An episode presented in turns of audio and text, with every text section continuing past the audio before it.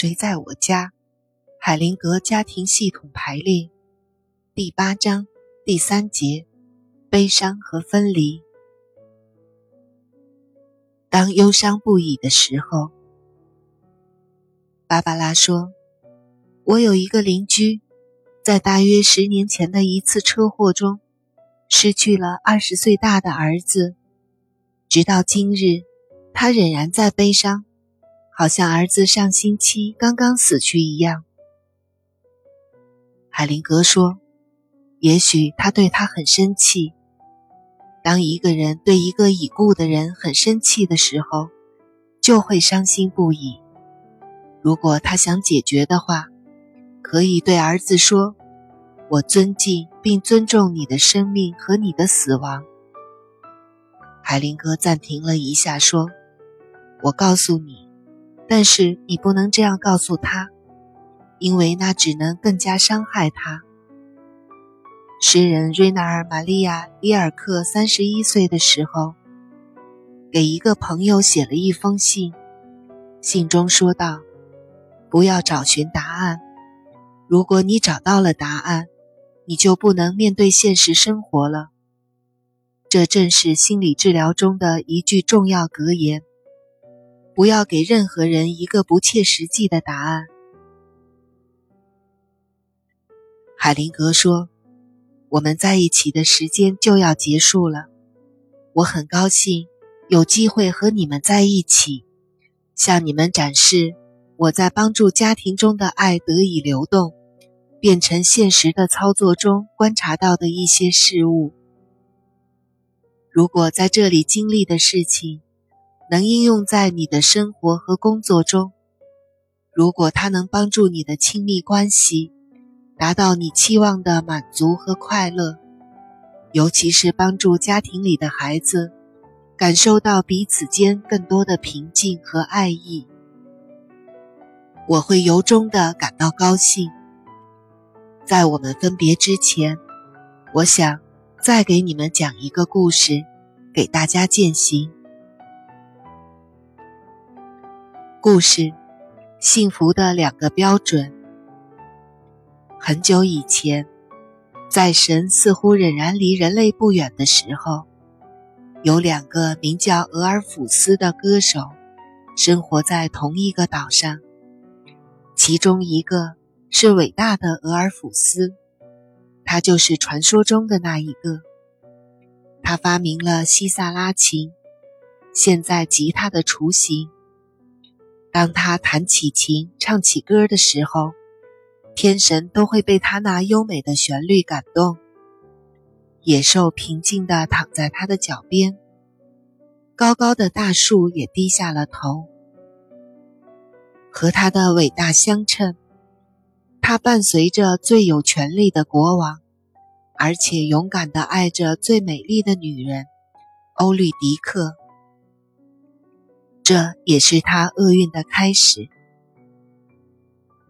就在倒满美酒的杯子碰到口唇之前，杯子破裂了。就在他们的结婚庆典开始的时候，欧律狄克死去了。但是，伟大的俄尔甫斯拒绝接受欧律狄克死亡这一结局。在他纯艺术的召唤下。他发现了地狱之门，进入了阴暗的王国。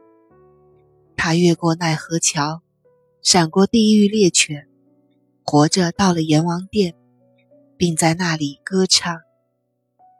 死亡之神被他那优美的音乐感动了，同意释放美丽的欧律狄克，但有一个条件：在他们回到上面的世界之前。俄尔甫斯不能回头看他一眼。俄尔甫斯欣喜若狂，他没有注意到隐藏在这个恩典里的恶意。回家路上，他听到了身后心爱妻子的脚步声。他们安全地经过了地狱猎犬，越过了奈何桥，开始向上爬行一段很长的路。就在他们看见上面阳光的时候，俄尔甫斯听到了叫声，欧律狄克跌倒了，大惊之下，他转身想去帮他，却看见了他那充满爱意、惊恐引发的死亡阴影，笼罩住了欧律狄克。他又变成了孤单的一人，怀着不尽的忧伤，他唱起了挽歌。他死了，所有的快乐一去不回头。俄尔甫斯设法回到光明的国度，但是在地狱中逗留的经历重创了他，使他对生活心灰意冷。一群醉醺醺的女人。记得他优美的歌，企图引诱他陪伴他们参加新酒节。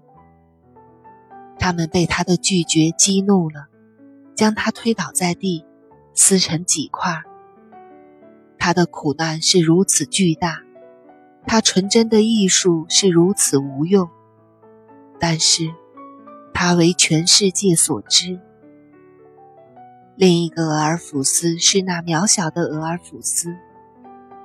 他是一位才能平庸的歌手，为普通百姓歌唱，出入于平常的场合，在那里自己很开心，因为单靠唱歌养活不了自己，他学会做一些小生意，娶了一个普通的妻子，生了几个孩子，而且有时也会犯上一些小错。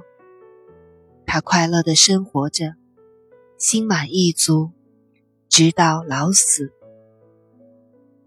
他的收获是如此恰如其分，他的满足是如此了不起。但是，他不为世人所知，除我之外。